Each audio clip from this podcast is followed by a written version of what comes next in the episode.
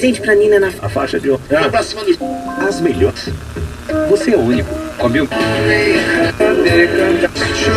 tendo o mesmo modelo.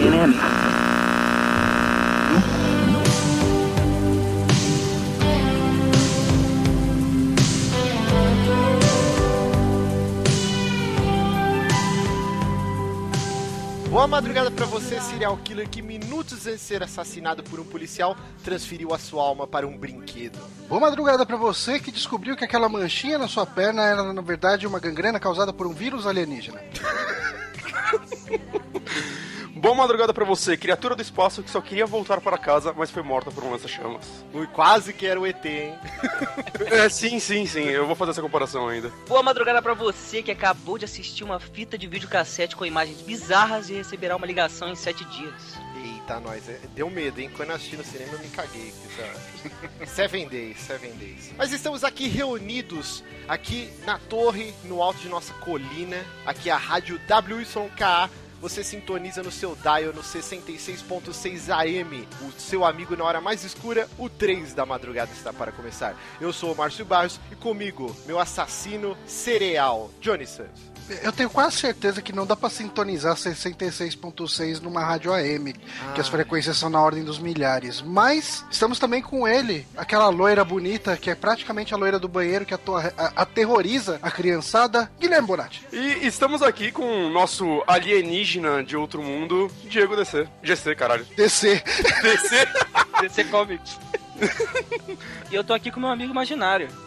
Exatamente. Eu só queria fazer um adendo aqui, Johnny. Sabe quando alguém conta uma pi- uma piada tipo assim: ah, um urso elefante entrou no bar Sim, e sim. pediram uma, uma cachaça? Uhum. Então, eles não fazem isso. é por isso que no nosso programa dá pra sintonizar o 66.6. Ah, ok, ok, ok, ok.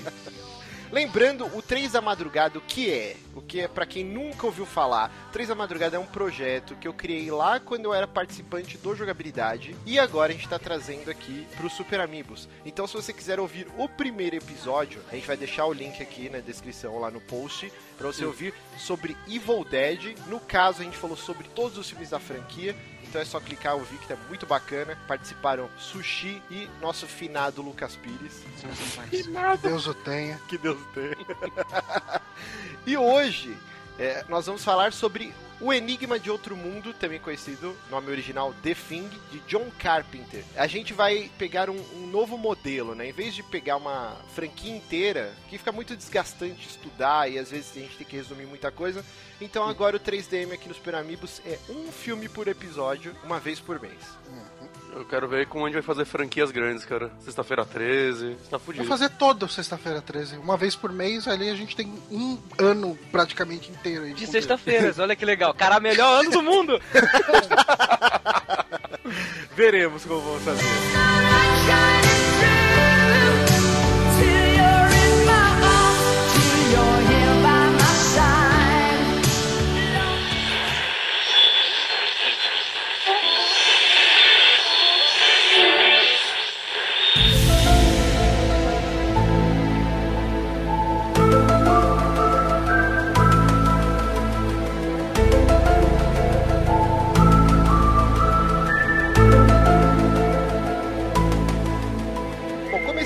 Papo aqui sobre o Enigma de Outro Mundo, eu queria antes trazer à tona o assunto mamilos, polêmico. Hum. O que cada um aqui pensa sobre alienígenas? I want to believe. Então vamos lá, Diego. O que, o que você acha de alienígenas? Você Cara, é muita, é, é muita presunção nossa achar que só a gente existe nesse universo, cara. Com certeza existe alguma coisa. Com certeza. Eu acredito que o mundo, é, o universo é igual ao Mass Effect, cara. Eu acredito que é assim. Tudo dá pra se resolver num time tático de três pessoas. Exato. Eu também acredito nisso sobre o universo. E você, Johnny? Cara, é, eu também acredito que estatisticamente seja possível que existam alienígenas, mas eu acredito que a gente. Nós, ah, aqui que estamos gravando esse podcast, nunca entraremos em contato com um deles. Será? Então, cara, eu sou um doente desde criança por aliens, assim. Eu acredito piamente e acredito que nós somos visitados desde antes dos, dos humanos habitarem o planeta. Eu acredito que muita coisa.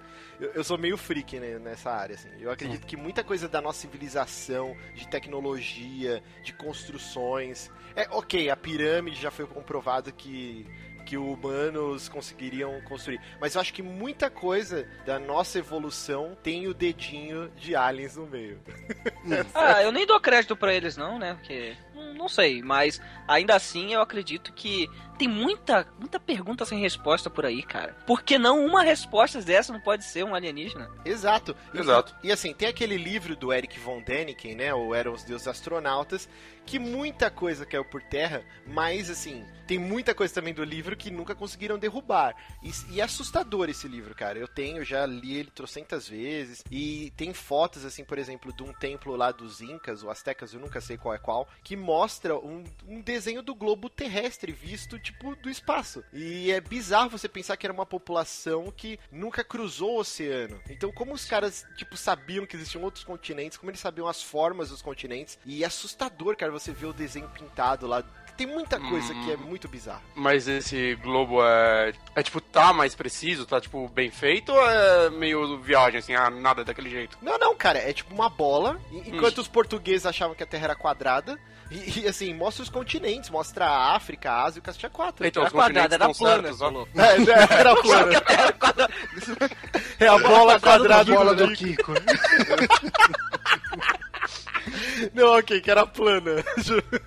Mas é, tem- tem- isso é só uma das coisas, né? As linhas de Nazca, né? Que, que é no Peru, né? Que você vê aquele, aqueles desenhos enormes que só de uma distância muito grande você consegue ver. Cara, tem muita coisa que é assustadora que não tem como, tipo, você falar, ah, isso é um acaso. Até aquele lance das plantações, né? Eu acho muito bizarro, cara. Sim, sim, também, cara. Então, Por isso todo- que I want to believe, velho. Eu- Cara, eu tem também, que acontecer, velho. Tem que Tem- acontecer. Tem que ser, cara. Vai ser muito sem graça se só tiver a gente, né, cara? É. Vai ser solitário. Mas assim, eu discordo do Johnny, que acho que. Ó, a, a gente, nós estamos to- todos aqui na beirada dos 30. Bonatti é o mais novinho. É, eu, já, eu já passei dessa beirada aí, já tem É. Eu já tô chegando na beirada dos 40 daqui a pouco. Mas ó, eh, já estamos vivendo a época que tem fotos de Marte chegando aqui. Uhum. Então, Você eu, tira selfie e manda pra gente, cara. eu acho que até os 80, se a gente durar até os 80, vai rolar alguma coisa, cara. Eu quero muito acreditar nisso. É, eu espero, né? Eu quero um grande acontecimento na minha geração, porque, porra. E que, que tipo de alien que vocês acham que vai chegar? Vai ser o, o conquistador que vai escravizar todo mundo? Vai ser o, o, tipo o meu marciano favorito do Christopher Lloyd, que tinha aquela roupa bizarra, que andava sozinho, passava na sessão da tarde? Cara, é- essa é uma boa pergunta, né? Porque teoricamente, se fosse o conquistador, por que ele não veio ainda? Porque ele ainda não fudeu tudo, saca? Porque ele, tá, ele ainda tá entendendo o que, que é uma selfie. E por que, que as pessoas fazem isso. Cara, as pessoas são tão filhos da puta que é capaz de a gente botar os aliens pra correr, velho. Sei lá, eu não duvido. Eu tô com o Bonatti, eu acho que assim, é claro que não, não existe uma espécie só, eu acredito deva existir diversas espécies, mas eu acho que as que têm contato com a gente, se eles quisessem dominar, eles já teriam dominado. Exato. Inclusive não esperar a nossa tecnologia evoluir tanto pra isso. Não, fora que a gente tem alguns botões de autodestruição do planeta, né? Então. É, exato, então. eu- e, e tem vários relatos da Segunda Guerra, né? Que tem até um filme, né? Aquele Battle for Los Angeles, que foi baseado é, num caso que ocorreu durante uma, um ataque de bateria antiaérea. Eu não sei se é esse, acho que foi em 1942, uma coisa assim, que avistaram diversas luzes no céu, diversas coisas, e pararam, né? Teve um cessar-fogo. E, cara, então, eu acredito que esses aliens que estão nos observando, eles já teriam, antes de chegar a esse ponto, já dominado. Eu acho que eles querem ah, nos ajudar. Cara, quem, quem não acredita em alien tá achando a doideira foda. Mas assim, se fosse pra dominar, já teria dominado. Eu só acho que eles ainda não vieram a público porque a humanidade não tá preparada. Re- Religiões vão ruir, vai dar uma merda foda. Você acha que tem a possibilidade de. Eu falei zoando, mas dos aliens achar a gente meio maluco e, tipo, não quero me meter com esses caras, não? Eu acho que sim. A gente faz tanta merda nesse planeta, cara. Eles devem olhar e falar, puta, velho, deixa lá, deixa lá, que senão eles vão se misturar. O Mass Effect brinca um pouco com isso, né? Eles falam que os aliens não gostam muito da humanidade porque eles levaram tanto tempo pra descobrir, né, outros mundos, né, outros planetas, e quando eles chegaram, eles já queriam chegar no, no comando, né, de tudo. Exato, é. E sei lá, cara, eu não duvido, assim, que eles achem a gente meio maluco, sei lá. O ser humano não é pacífico, isso a gente sabe. Exatamente. Exato. Não, não, não. Nunca foi. Exato. E, e das duas, uma, assim. Ou nós vamos primeiro ter esse contato, eles vindo a gente, ou em breve a gente vai estar colonizando algum outro planeta e fudendo tudo, tá ligado? É capaz que, a gente, nós sejamos os aliens no futuro, né? Mas você sabe que tudo. eu tava até discutindo isso com meu irmão hoje. Que almoço legal que você teve, hein? Assim, é, a gente tava falando sobre raças alienígenas e tal. Não, na verdade, é, vocês sentem que, que o ser humano se humanizou muito nesses últimos anos? Que a gente tem cada vez mais refletido sobre o que é certo, o que é errado, e cada vez, por exemplo, hoje em dia, assim, 10 ou 15 anos atrás, se você contasse uma piada racista numa mesa de almoço, jantar, tava tudo de boa, assim, todo mundo ia rir e ia desengrenar, contar cada vez mais. Se você faz isso hoje, todo mundo da sua família vai olhar e vai te achar o babaca, dependendo É, da su- da sua família, claro. Mas, é, mas eu sinto as que pessoas mais novas vão, né? é, eu sinto que a gente tem. Eu sinto que cada geração, de maneira geral, tá um pouco mais consciente que a anterior. E hoje em dia a gente vê. Assim, eu posso estar muito errado, e talvez aquele filme A Onda prove o contrário, mas eu- sinto que é muito, muito difícil um Hitler chegar no poder hoje. Será, cara? Porque ao mesmo tempo que a gente vê exatamente isso, a gente já conversou de- em outros programas sobre isso, né? Racismo, fe- feminismo. Tem esse outro lado também, né? Que, cara, tá cada vez pior também o atrito. Por exemplo, esquerda e direita. Pelo menos aqui no Brasil a gente vive essa tensão, né? Então, mas assim, hoje em dia existe o atrito. Mas há um tempo atrás, se você falasse sobre gay, é errado e ponto. Uhum. É, Uhum. é. É uma visão otimista, ok. Eu tenho sido bastante. Eu sou um otimista, apesar de tudo.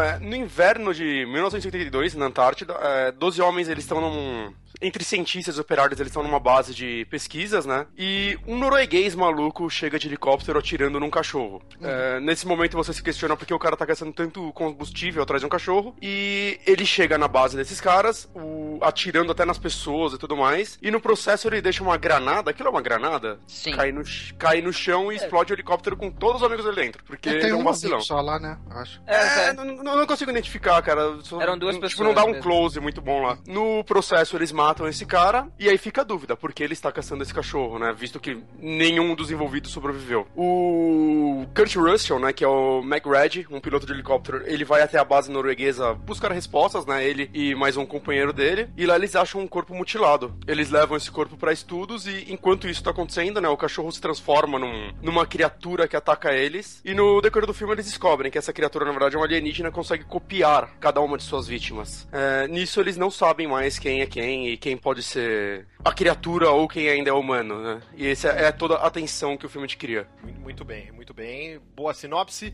Então eu queria começar aqui. Como, qual foi o contato, o primeiro contato de cada um com esse filme? Eu vou começar falando que eu assisti quando era muito criança e eu tenho quase certeza que esse filme passava direto na sessão das 10 no SBT. E, e quando ainda existia aquele lance que terminava o filme e logo em seguida ele começava de novo. Ele passava duas vezes seguidas na programação. E, Isso era muito bom, cara. e era foda. Pegou porque- do meio pro fim, né? Tá, tá lá. Sim, sim, várias vezes eu assisti o filme ou já pegava o final, ou da metade pro final, aí você assistia de novo o começo pra entender o que tinha acontecido antes. Ah, isso eu fazia quando eu corria de uma sala de cinema pra outra, assim, sabe? Quando eu era Sim, menor. nossa. Corria pra outra sala, Bons pegava tempos. meio, pegava o meio do filme e assistia o início do, dele de novo, né? Logo em seguida, ficava sentado. Quando tinha overbooking, né? E você assistia Né? filme na escada, sentado, que não tinha lugar. Era uma, uma desgraceira. Mas vamos lá, Diego. Qual foi seu primeiro contato, então, com o Enigma do Outro Mundo? Então, cara, pode ser eu merecia, mas foi agora. O quê? É, ac- acredite se quiser, eu, eu já conhecia o nome do filme, né? Já conhecia meio que a sinopse dele, mas eu. Sabe, tá- tá- todo mundo tem aquela lista de filmes que um- eu tenho que assistir antes de morrer, sabe? E apareceu a oportunidade, falei, "É agora, cara. E a minha namorada também não tinha assistido ainda. A gente teve uma noite muito divertida assistindo esse filme, sabe? Porque é um filmaço, cara. Assim, na minha opinião, não envelheceu. Sim, sim. A gente vai Não, falar dos certeza. efeitos, tudo, ele segura bem. E você, Johnny? Olha, é, eu tô quase, quase com o Diego, mas essa não foi a primeira vez que eu vi. Mas esse é um filme que eu conheci por causa do MRG e do Afonso Solano, que vivia falando desse filme toda hora, ele falava. E daí, logo que eu assinei o Netflix, assim, sei lá, acho que foi em 2012, 2013. Não lembro. Faz um- Não faz muito tempo. Ele foi um dos filmes que veio no catálogo inicial, né, do, do Netflix. E eu assisti lá, cara. Eu falei, caralho, que filme foda. E pois aí não tá lá hoje em dia, né? Não, não saiu. É, tem filmes que, que, que voltam depois de um tempo, né? Esse catálogo meio maluco do Netflix aí. E você, Bonatinho? Eu, eu tô segurando a mão dos hereges aqui, pulando no precipício juntos. Eu já conhecia esse filme. Eu acho que eu já vi algumas cenas dele quando criança, mas assim, eu, eu considero como se eu nunca tivesse visto porque eu não lembrava de absolutamente nada, saca? E, mas eu, eu basicamente conheci a história inteira, já joguei o jogo, saca? Vi o, vi o prequel, mas eu não sei porque eu nunca vi ele. Mas é, tô com o Diego também, não envelheceu em nada esse filme, ele tá excelente até hoje, né? Vamos falar mais dele no decorrer do cast, mas eu me arrependo um pouco dessa demora de, pra ter assistido ele. Eu também, eu também. Eu acho que isso não tá aqui na, na pauta, então me perdoe se eu estiver atravessando alguma coisa. Vocês chegaram a assistir o, o prequel dele? Sim. Sim, foi o Histeria número 2. Exato. Foi sobre o prequel. Sim, Foi sim. sobre o prequel. Ah, é, só que... Então, porque eu aluguei ele sem querer no Google, querendo alugar esse, porque por um motivo que me foge a compreensão, o prequel tem exatamente o mesmo nome que esse filme, né? É. Sim, sim. E eu achei até que fosse coisa de brasileiro, né? Mas não, lá fora também, chama The. É, o que é estranho, né? Visto que ele não é um remake, né? Se fosse um remake, você até É, entenderia. eu pensei que é fosse um prequel. remake, eu nem assisti. Não, não, ele é um prequel, né? Ele conta a história da base norueguesa. e Ah, assim, exatamente. só pra, sem se aprofundar muito nele, eu queria saber a opinião de quem assistiu. O que, que vocês acharam dele? Eu- Depois eu falo a minha. Eu gostei dele muito mais do que eu esperava. Acho que eu até comentei isso no podcast na época. Eu, eu, tipo, não tava botando fé nenhuma nele, né? E eu assisti, eu, eu fiquei basicamente tão tenso quanto eu fiquei assistindo esse agora. Eu achei ele um excelente filme. Eu vou, vou deixar o link do Histeria número 2, né? Uhum. Cara, eu adoro a prequel. Durante muitos anos esse filme ficou engavetado, né? E, e acabou depois saindo. E ele chama The Thing 2011, né? E o original é The, The Thing 1982. O original que já é um remake, né? Que é, que já é um remake. E eu achei muito acertado o lance dele não continuar a história do, do, do original, né? Uhum. E ele mostrar o que aconteceu com a base norueguesa. Porque assim, Exato. é meio estranho, né? Parece que você tá assistindo um filme do Indiana Jones, que ele começa já com uma aventura rolando, Sim. e aí Sim, já sim. engata numa quest principal, assim, por Uhum. assim dizendo. Toda uma o história filme, já aconteceu, né? Quando ele começa. Isso que é Exato. bem interessante. quando eu era criança, e eu assisti diversas vezes passar na TV, eu, eu nunca entendia por que, que um helicóptero tava atirando num cachorro. Eu achava, na minha cabeça de criança era assim: ah, esses caras são vilões, eles estão matando cachorro, e a base dos Estados Unidos, que é tipo G.I. Joe, os caras são do bem, mataram esses caras do mal e salvaram o cachorro. Tipo, porque não faz sentido, cara, se você não saber. E aí, depois de muitos anos, né? Foi um dos primeiros DVDs que eu comprei, assim, logo que, que saiu, sei lá, aparelho de DVD, eu comprei o DVD do Enigma do Outro Mundo, assim. Ele vinha com um monte de extra. E aí sim eu fui assistir, e aí eu fui entender totalmente a história, porque eu tinha criado na minha cabeça infantil um plot, né? Então esse lance deles criarem um filme só mostrando o que rolou na base norueguesa, como eles, eles encontraram o OVNI, o lance do alienígena ter escapado e ter congelado alguns metros longe da nave. Então, cara, ele é um filme muito bem feito. Sim. Na questão de efeitos especiais, eu ainda gosto mais do antigo, porque não tinha CG. Então os caras Sim, tiveram sim. que se virar. Esse novo, ele tem muita coisa de CG. Eu acho que eu vou destoar um pouco de vocês e falar que eu não gostei tanto do prequel, porque, assim, eu assisti o prequel ontem, logo depois de ter assistido o original. Uhum. E eu, assistindo eles tão perto, eu senti que o prequel ele é um filme muito covarde em muita coisa. Ele, ele usa de uns clichês pra explicar as coisas. Por exemplo, ah, se fosse depender só dos noruegueses, aquela base já teria morrido de cara, assim. Graças aos grandes americanos que foram lá, eh, eles assumiram tudo e os caras duraram um pouco mais de tempo. É, já começou. Isso, assim, o fato de terem colocado americanos naquela base só por ter, já não gostei. Ah, as É, cenas que de tensão fazer- que ele monta, as cenas de tensão que ele monta, são praticamente remakes das cenas de tensão do de 1982. É, eu vejo como uma grande homenagem, Johnny. Eles foram Então- tão respeitosos, assim, de pegar Ah. quadro a quadro do que mostra no filme original. Mas eu sinto que nomes. isso é um pouco de covardia, sabe? É, é, ok, tipo, o original fez isso, vamos fazer também. O original fez isso outro, vamos fazer também. sabe? E assim, caras. É, tudo. Em 1982 fazia muito sentido uma pessoa, um, um doutor que tá acostumado com fisiologia humana, de repente ele acabou de ter contato com um alienígena, ele já sabe como funciona ah, toda a parte. Ele sabe exatamente como funciona aquele alienígena, das células copiarem a célula do outro, não sei o que e tal, tudo. Em, em 82 isso era aceitável, de boa. Vou- Agora, quando você vê um filme de 2011, onde a pessoa chega exatamente na mesma conclusão que aquele outro doutor, só de olhar, cara, é, tipo, ela não fez uma análise sanguínea, não fez nada. Ela, ah, não, ele copia as células, ele. falei, Como assim, cara? Da onde você tirou isso? Não, mas peraí, isso tem um porém no filme, porque assim, eles abrem o corpo. A gente nem ia falar tanto, mas vamos falar então do, Uhum. do, do prequel. Eles abrem o corpo da criatura e eles encontram um, do, um, do- um dos noruegueses que tinha sido atacado, tipo, perfeito, assim, como se fosse um bebê gigante. Sim, sim. E aí a menina encontra é verdade, todas as, verdade. as obturações do É, cara foi, no box. Foi um erro meu. Foi um E erro aí meu. ela leva e fala. Isso eu acho legal, isso eu acho uma coisa muito legal. Porque eu tava esperando totalmente eles eh, usarem o mesmo recurso do, do original Uhum. pra descobrir se uma pessoa era alienígena ou não.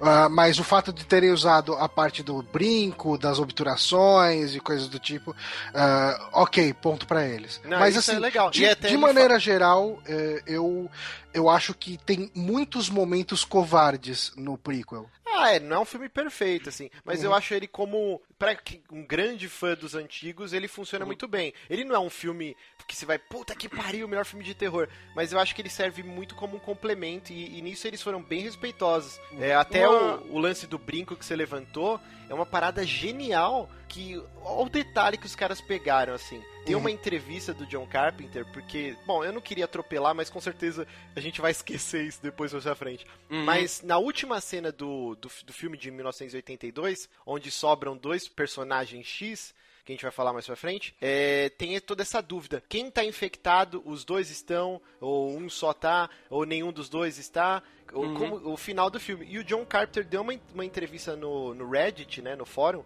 e ele falou assim, cara, é muito simples, é você, só você ver, o Kurt Russell tá saindo fumaça, Massa da boca. da o boca. outro não. e o outro tá, e o outro não.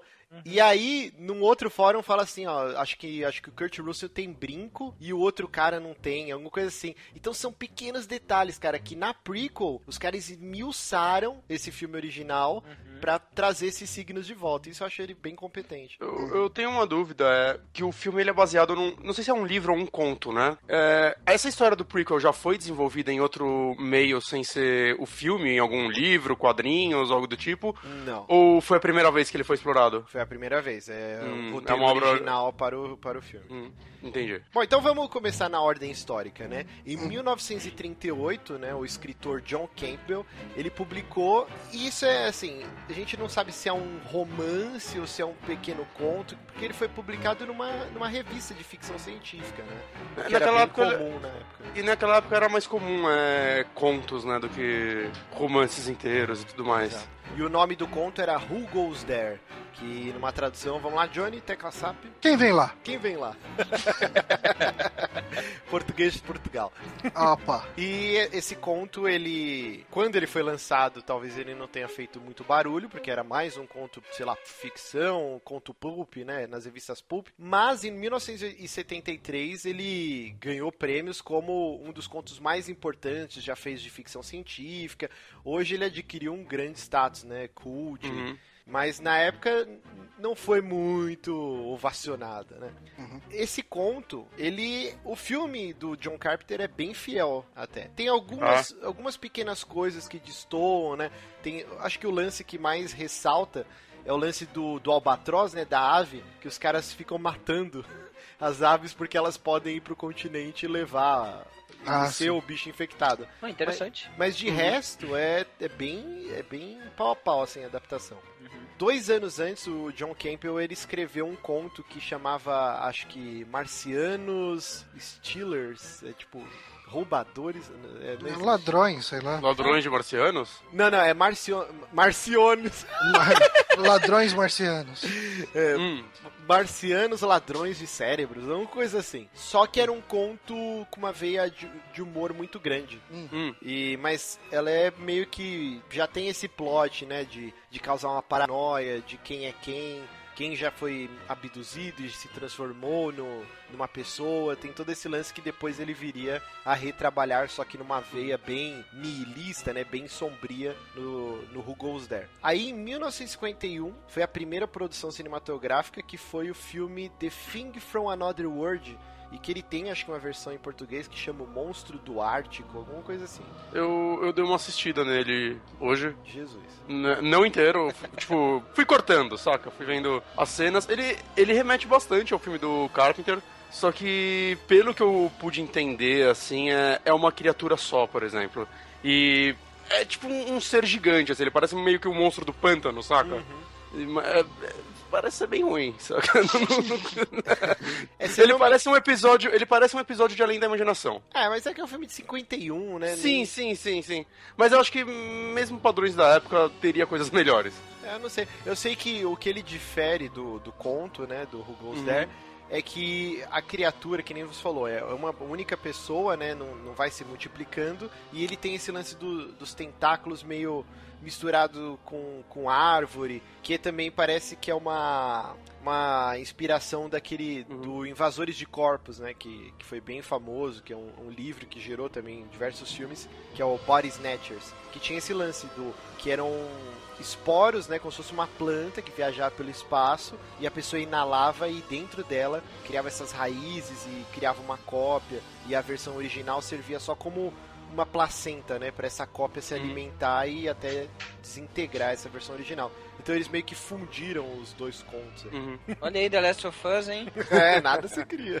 Olha só. Mas assim, eu, eu tô sendo meio injusto falando assim, né? Eu não vi o filme com muita atenção e tudo mais. Ele com certeza tem alguma coisa, algo de bom nele, porque, né, ele foi um filme que influenciou outros, né? Então, E todo mundo tem uma coisa dentro do coração. ok. ok.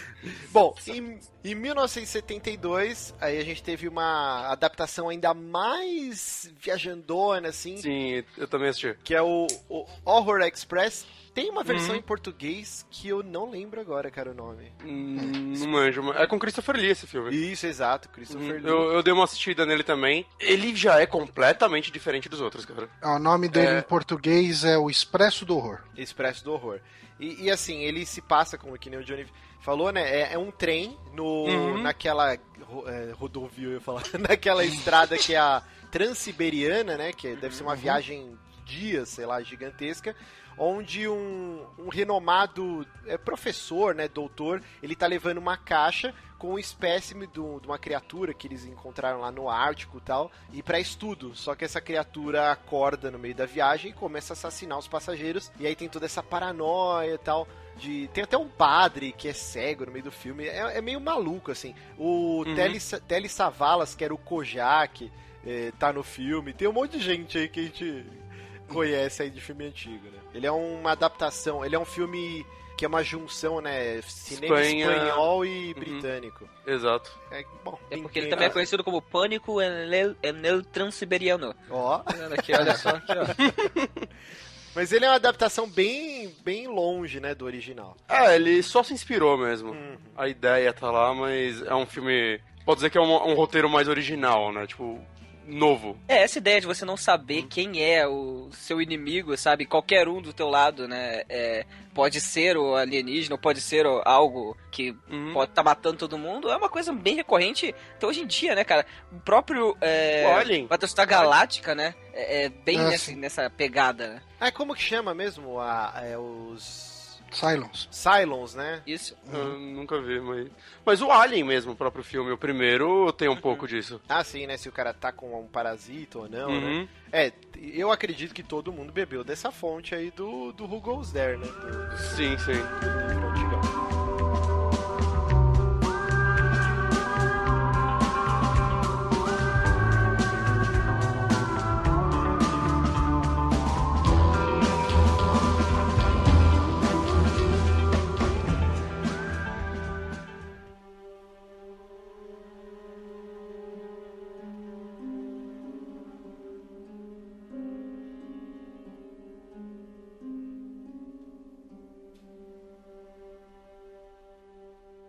e aí em 1982, o, o diretor John Carpenter resolveu. eh, Ele não mexeu em nada no roteiro, na verdade o roteiro já estava pronto. inclu- inclusive o Toby Hopper, né, que foi o diretor do Massacre da Serra Elétrica, Poltergeist, ele tinha escrito esse roteiro e aí ficou lá guardado en- enquanto ninguém dirigia. Depois ele teve uma adaptação do Bill Lancaster e aí caiu na mão do John Carpenter, que aí resolveu dirigir o filme. Mas não ficou nada do roteiro do Toby Hopper, né? Acho que mudaram tudo. É, Eu não sei exatamente, né? Acho que. Eu não achei nenhum. nada acreditado diretamente a ele. É, eu sei que ele escreveu o primeiro rascunho, né? Uhum. Mas agora o que tiraram ou não, aí só eles saberão.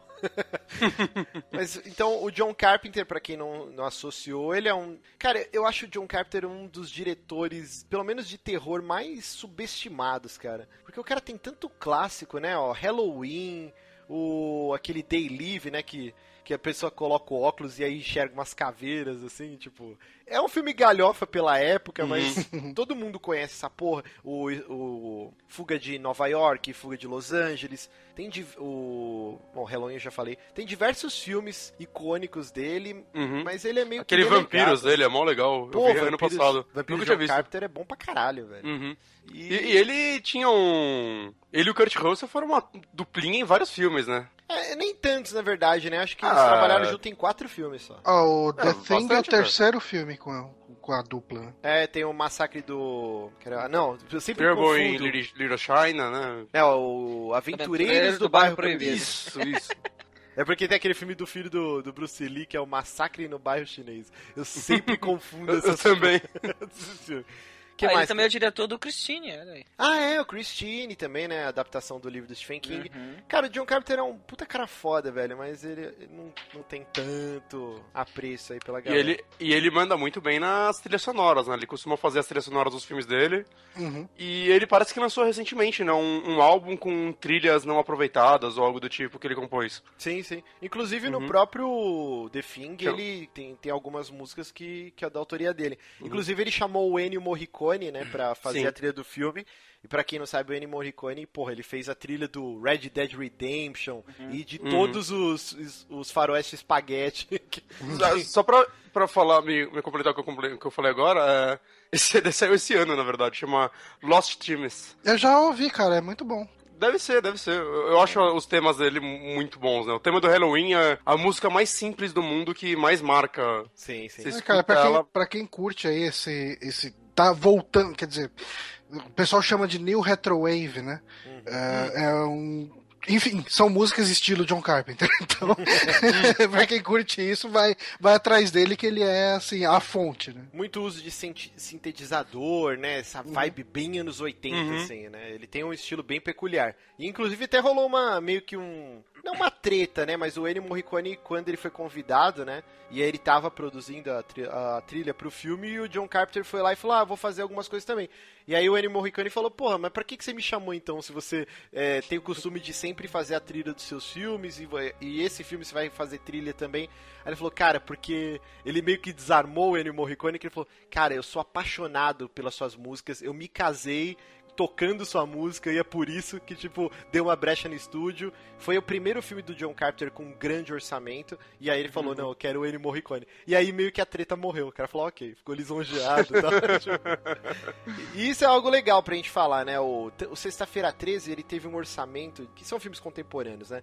700 uhum. mil, 700 mil dólares. O Halloween uhum. foi 300 mil dólares. Já o The Thing, o John Carpenter teve um orçamento de 15 milhões de dólares. Caralho. Então é um grande salto aí, cara. Uhum. Pra um filme de terror daquela época, isso é muito dinheiro. Sim, sim. É... E, e, o filme, infelizmente, ele não acabou não se. Eh, quer dizer, ele se pagou, né? Uhum. É porque os, os, americanos têm essa mania escrota. Eles não somam bilheteria mundial, cara. É uhum. só uhum. o que faturou lá nos Estados Unidos que conta. Uhum. Eu não entendo como que funciona isso, cara. É uhum. Mas nos, em solo americano, o filme faturou 19 milhões. Então ele se é. pagou e ainda rendeu uns 4 milhões de lucro. Uhum. É, mas ele é um filme que é, ele foi bem fracasso de crítica e, e público, nessa né, opinião de público, na época que ele saiu e ele só foi ser aclamado depois no, no home video, né? Sim, sim. Uhum. Eu acho que hoje em dia ele, com certeza, é, pelo menos em vendas de DVD e tudo mais, ele deve ter subido bastante esse número, porque ele virou um filme muito cult, né? Sim. É, virou um marco, né? Hoje em dia uhum. to, é, todo mundo fala, pô, efeito prático, né? Ele Será é um... que esse filme, ele tava à frente do tempo dele? Porque assim, a gente assistiu tudo ele recentemente, de novo, pelo menos, pra, pra fazer o podcast, né? Uhum. E, e eu acredito que todo mundo aqui é, assistindo com a cabeça de hoje, ainda acha esse filme foda. Sim. Exato. Sim. E na época todo mundo, ah, esse filme é só gore, né? Não sei o quê. E, e assim, quando o gore, para mim, é, é, até o de menos do filme. Eu acho que a tensão que ele monta com lances de tipo, quem é o alienígena, quem não Sim. é o alienígena, é o grande ponto que, que, que, assim, que me faz querer indicar esse filme para todo mundo. Eu, eu Será que, que, esse filme tava à frente do tempo dele? Eu acho que eu, sim, cara. Então, eu não sei, eu acho que esse filme, nesse sentido, ele faz um trabalho tão bom quanto Alien, por exemplo. Eu, hum. eu fiquei tão tenso assistindo os dois filmes, saca? Da, mesma forma. Porque realmente uh, você não sabe quem, quem, é o, quem pode ser a criatura durante o filme inteiro. E eu acho isso um trabalho muito bom para um filme de terror, saca? Ele é um filme que não tem um susto, por exemplo.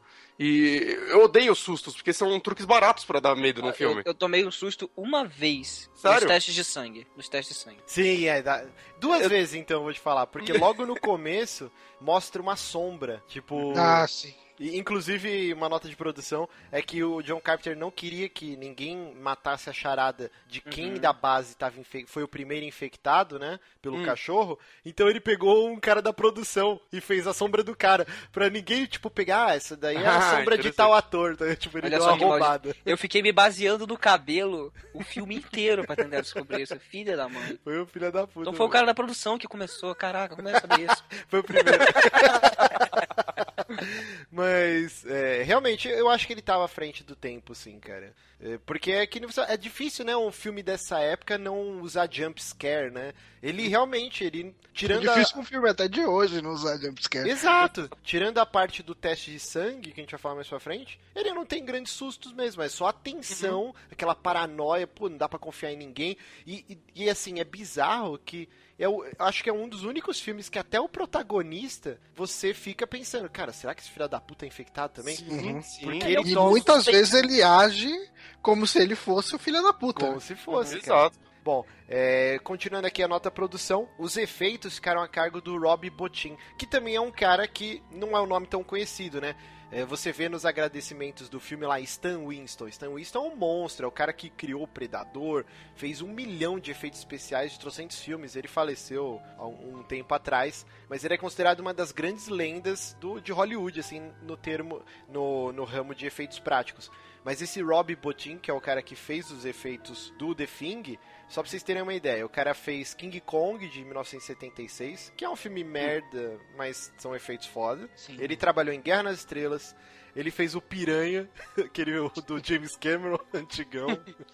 Ele fez o... A Lenda. Lembra aquele filme do capeta gigante com o chifrão? Ah, sim, do sim, Tom com Cruise? Tim Curry. Sim, sim, que é do Ridley Scott. Cara, os efeitos desse filme são absurdos. Ele uhum. fez os efeitos.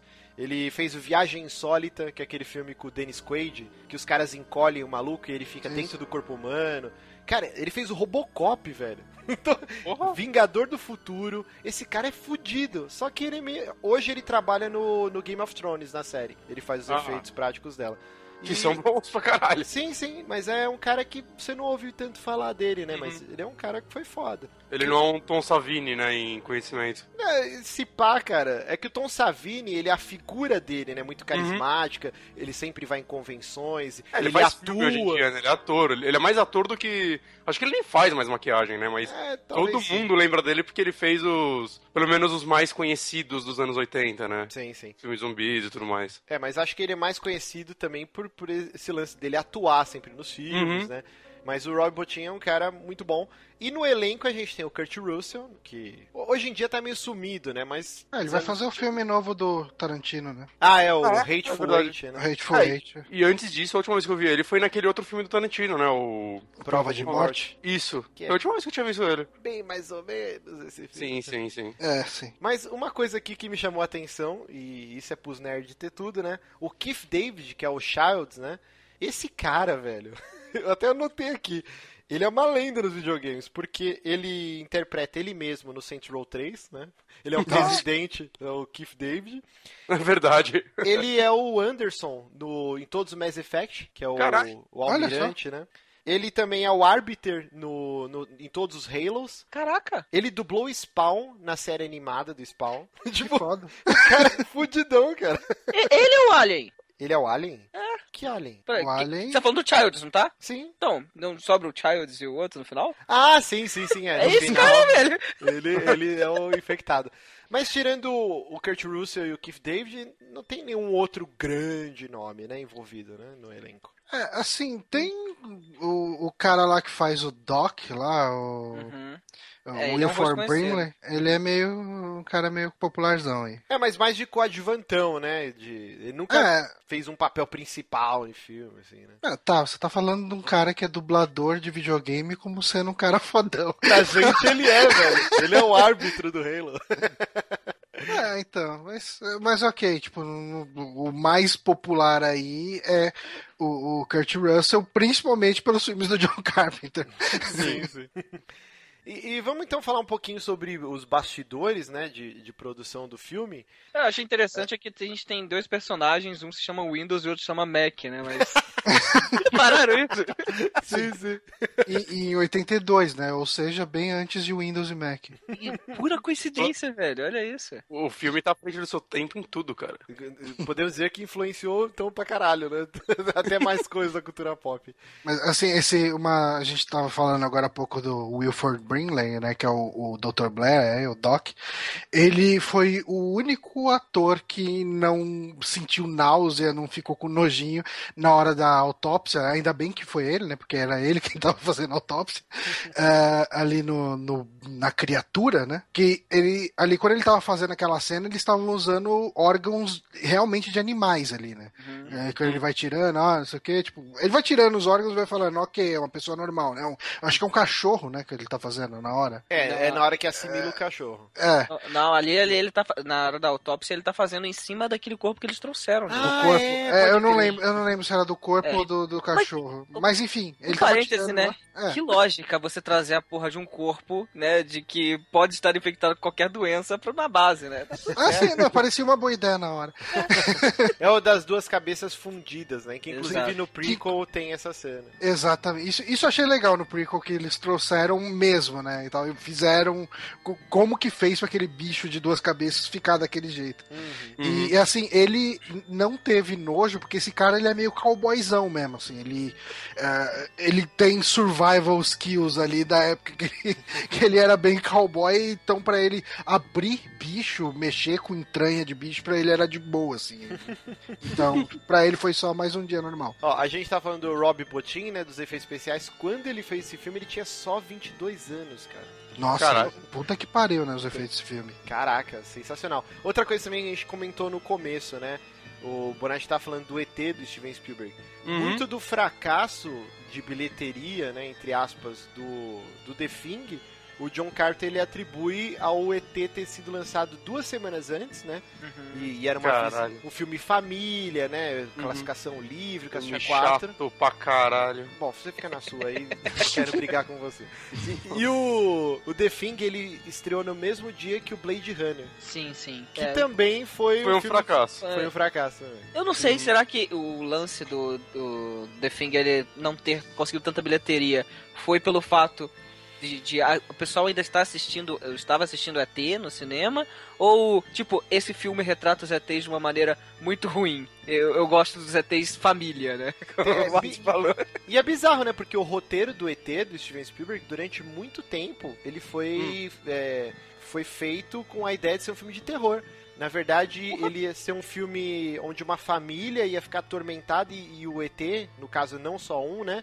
Eles iam diversos tentando entrar na casa. Ele ia ser um filme de cerco, e aí os caras acabaram depois reescrevendo todo o roteiro, e aí abandonaram essa ideia de ser um filme de terror. Mas bizarro, né? Eita. Talvez o filme também fosse um fracasso, então. É, porque no final ele é tipo o ET que deu errado, né? Porque o, o, cara tava construindo a nave lá, queria voltar pra casa e morre.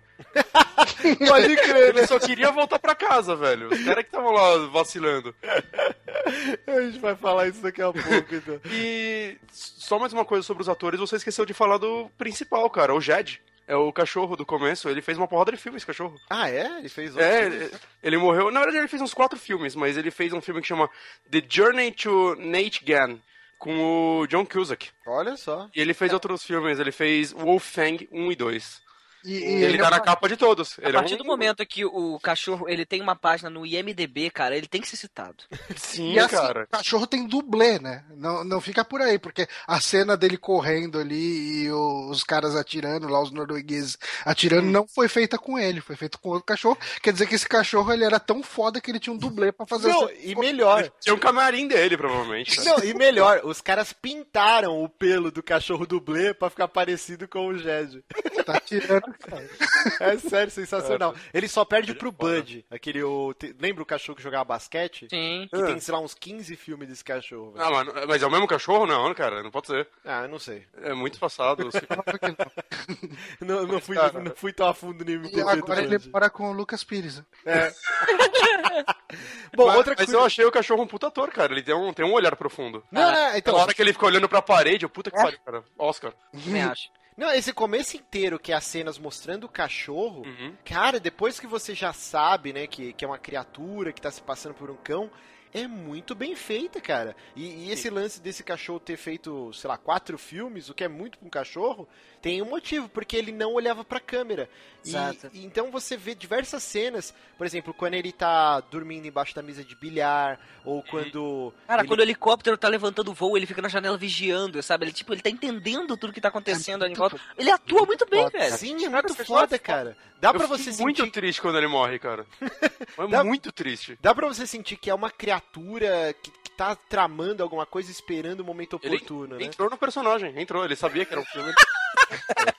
Ele é o Ele é uma- melhor ator do filme. Eu Ele é um aposto que ele ficou. melhor que 70% dos atores do. Pera aí, do é- Eu aposto que ele ficou um mês antes do filme, tipo, no personagem, assim. Ele não olhava pra ninguém, ficava dormindo embaixo de mesa. Esse cachorro é foda, cara. Ele é um ator melhor que 70% do cast do. do Prico.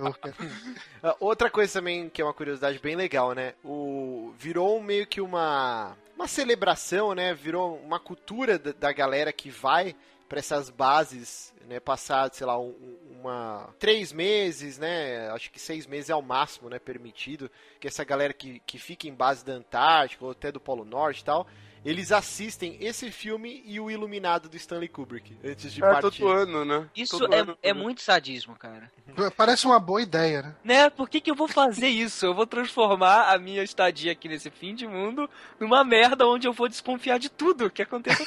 É que é meio que vira uma brincadeira, como se fosse Aham. calouro de faculdade, os veteranos, tipo, que já tá de boa com, com a confinação, eles. co- Confinação acho que não existe, né? Acho que é Confinamento. É, é, que eles estão de boa com o confinamento, e pros caras que. Os calouros que vão ter essa primeira viagem, se o cara já quebrar durante o filme, ele nem vai, entendeu? Exato, eu, eu vejo mais como uma última chance de desistir. Exato. É um teste, né? Tá certo. É uma iniciação. É. Legal. Bom, outra curiosidade aqui, o Arquivo X, Eu acho que até comentei desse episódio quando a gente gravou o- um dos primeiros saques. É um episódio que chama Ice, onde o Mulder e a Scully, e a Scully eles vão Sim. investigar uma base, acho que é na. Caralho, pra onde que o Homer vai trabalhar no filme dos Simpsons? Alasca. Pro Alasca. Ah. eles vão pro Alasca numa base e aí eles a equipe lá de cientistas tinha encontrado um verme congelado e aí esse verme entra pela Sim, orelha e a pessoa fica agressiva, e tal. Esse episódio é bem legal. É muito bom esse episódio. E ele, é- ele foi feito em homenagem ao The Thing do John Carter. E me explica por que, que o filme foi banido na, fin na Finlândia. É, cara, pelo menos é o motivo que todos os jogos são banidos na Austrália também. Algumas pessoas são muito sensíveis. ó. E vocês repararam que não tem uma mulher no filme? Sim. Sim, sim. O cast é totalmente. A Ah, única, a única voz feminina que você ouve vem do, da- do, do começo do filme, onde o, o Mac tá jogando é, xadrez, né? Com Uhum. o computador. E aquela voz é da Adrienne Barbeau, que era ex-mulher do, do John Carter atualmente. Olha só, pisando Hum. bico. É uma coisa Nepotismo. Nos originais tem, no- nos anteriores. Ah, Tem sim, mulheres no elenco. sim. É, o, No computador, aquele computador é um computador que só roda xadrez, porque ele tá escrito Chess Master lá nele, né? é, eu até Sim, anotei e foi aqui. o último jogo dele, né? Porque você viu que Foi. o outro fez. Ele chegou lá É. e a gente viu que whisky e computadores não se misturam. Tá, tá aqui nas minhas anotações, ó. PC ou arcade? Eu coloquei aqui, ó. Uhum. Tá escrito Chess Wizard. E aí, tipo, Sim. é só pra aquilo. E aí o cara perde e ele taca. Devia ser Winchester, né? Não era nem HD. O cara taca lá o copo de uísque lá dentro do bagulho e foda-se. É, a única diversão que os caras têm naquela merda, o filho da puta quebra porque perdeu. É. Puta que pariu, É velho. sensacional.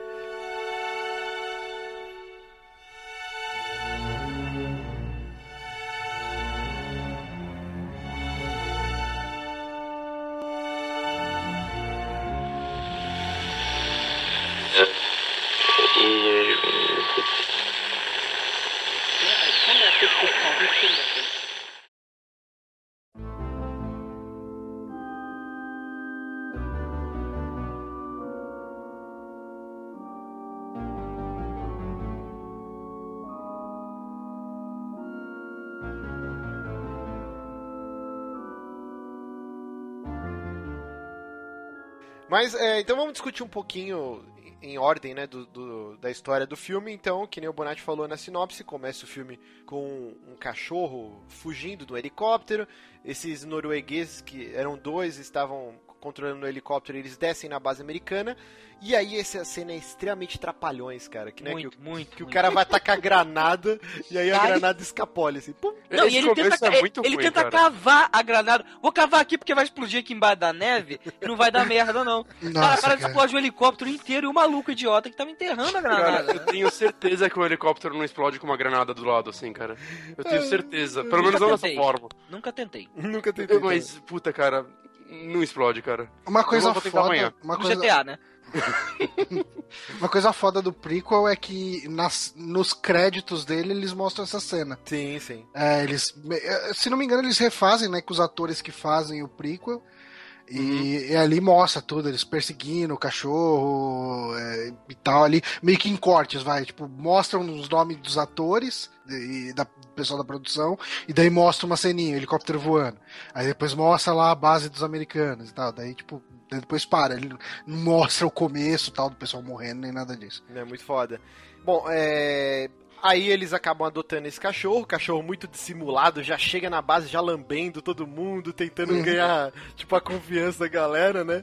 Mas antes disso, cara, o, o norueguês ele chega atirando que nem um idiota. Ele, ele não fala inglês. A gente entende que ninguém entendeu que ele tava tentando. Que ele nem tentou explicar na realidade. Uhum. Ele tava tentando atirar no cachorro. Juro pra você, ficou dúbio pra mim se é, eles não entenderam que o cara tava atrás do cachorro ou não. Porque o cachorro saiu correndo pra dar um abraço no cara lá, saca? Eles falaram, o que, que esse cara tá chegando aqui? Ele tá atirando, fudeu. Acerta a perna do maluco, do, do nada, ele leva um tiro na cabeça, né? Obviamente, o cara Uhum. tá chegando atirando na nossa base. Uhum. E Tiozão, puta mira, inclusive, hein? é, eu não Puta sou... que pariu. Pois é, né? da janelinha lá, headshot Uhum. no olho, né? Então, mas isso, tem- isso é explicado, né? O, o cara que acertou, ele era um militarzão que já tava há 10 É, anos, sim. né, na base. Então o cara, ok, ele tem uma mira boa. E o norueguês era tipo trapalhões, é, fazendo um monte de cagada, isso explica no prequel, porque ele não era um militar, ele não era um cara que tinha conhecimento de armas de fogo, porque ele era o cara responsável pelos cães, pelo canil não. da base é, norueguesa. Que bom que o que bom que o prequel dá uma explicação para isso, porque isso, o prequel salvou, né, esse negócio. Foi, é, ele, foi ele, bem coincidentemente ele é o único norueguês lá que não fala inglês. Exato, e eles batem nessa tecla o prequel inteiro, né? Tanto que ele é o único que sobrevive e aí eles tinham conseguido fazer um pedido de socorro, chega esse helicóptero e aí ele é o único que sobrou e ele, não, não, vamos atrás do cachorro. E aí os caras sem entender porra nenhuma, entendeu? E aí os caras, ok, a base tá pegando fogo, tá tudo fodida. E aí ele entra lá e ele tá louco pra matar. Então eles meio que conseguem explicar isso. Por isso que o prequel ele pode não ser um grande filme, mas ele cobre os buracos. Né? Ele cobre muito buraco do, do roteiro desse do, do, John Carpenter. Mas assim, é muita coisa a gente ainda tem que analisar. Eu acho como o filme do John Carpenter como ele só, né? Ah, sim. sim. O prequel ajuda a esconder esses buracos, mas na época eram buracos. Exatamente. Uhum. Até porque, como eu falei, não sei se eles consideraram que o cachorro ele tava, eles adotaram o cachorro ou se ah, esse aqui é um dos nossos, porque eu, eu acredito que eles consideram realmente a adoção, né, do cachorro, porque o cara que, que cuida dos cachorros ali da base, saberia que não era um dos cachorros dele, né? Hum. Acredito eu. Ah, não, e... isso eles, eles logo no começo eles meio que já, uhum. já deixam explícito que, ok, esse cachorro, até um cara briga. Mano, por que, que esse cachorro tá, tá circulando pela tá base? Solto, né? Sim, sim. né? Então... Bota lá junto com os outros, hum. ok. E essa cena é sensacional, cara. Ela é muito tensa, né? Porque o, o, até ah, então antes tem, tem, essa cena né que mostra o cachorro andando pela base e aí tem uma porta aberta lá tem um cara no quarto você não sabe quem é só vê a silhueta e o cachorro entra e o cara vai fazer carinho e corta né então esse cara é o primeiro infectado que depois uhum. tem a cena mostrando a sombra do cara que não era nenhum ator pra gente não conseguir matar uhum. mas na hora que o, o cara vai prender o cachorro no canil e tem um monte de cachorro deitado dormindo essa cena, cara, ela é muito emblemática. Porque o cachorro, meu Deus, é uma atuação muito foda, cara. Não, cara, eu fico imaginando o que, que eles fizeram pro cachorro ficar nervosão daquele jeito, cara. Cara, eles devem ter deixado o dono, do, do instrutor na, na, no outro lado, mandando ele, estático, parado, olhando pra cá, não sei o quê. Mas aí, logo pra quebrar essa, esse clima, né, de que tinha um instrutor ali, tinha uma pessoa, eles botam a cena do cachorro olhando só pra parede. Exato, velho. E aí Sim. te quebra aquela ideia de que tem um instrutor ali, sabe? E fica uhum. foda cena. Não, e a construção dessa cena, porque todos os cachorros, né? E tipo assim, o cachorro ele tá relutante, o cara fala, ah, o que, que foi? Entra logo. E aí todos os cachorros estão de boa, na hora que ele entra lá no meio e ele deita, todos começam a rosnar assim pra ele, e ele tá tranquilão, cara. Tipo, ele, tipo assim, espera apagar a luz e vocês vão ver o que vai acontecer aqui, tá Meu, essa cena é muito bem feita, cara. E se você pensar um filme de 82 sem nada de CG, Cara, é, é, é, impressionante como os caras conseguiram adestrar todos os cães, não só o Jed, né, a grande estrela uhum. do filme. Mas, tipo, uhum. essa cena é muito bem feita. E dá dó dos cachorros, porque na hora que começa a mutação, começa a sair aqueles tentáculos, um cachorro fica Sim. desesperado e começa a roer a grade. Fica tentando fugir, cara, e aí que o... tristeza. Não, dá mó dó e eles começam a ganir, assim, e aí a criatura já solta aquela uma gosma, assim, no cachorro, cara, o cachorro fica desesperado. Essa cena é muito foda, cara. Go ahead. What are you waiting for?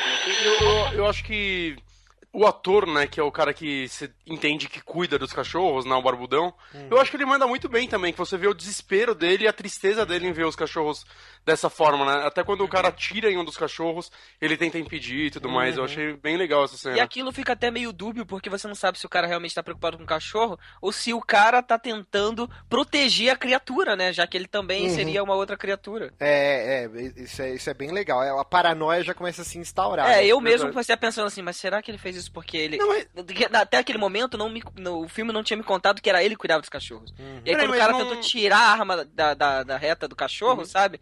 Eu fiquei pensando assim, ué, do cachorro, no caso, do monstro, né? No caso, eu fiquei pensando assim, ué, por que, que esse cara tentou tirar? É um Cylon, saca?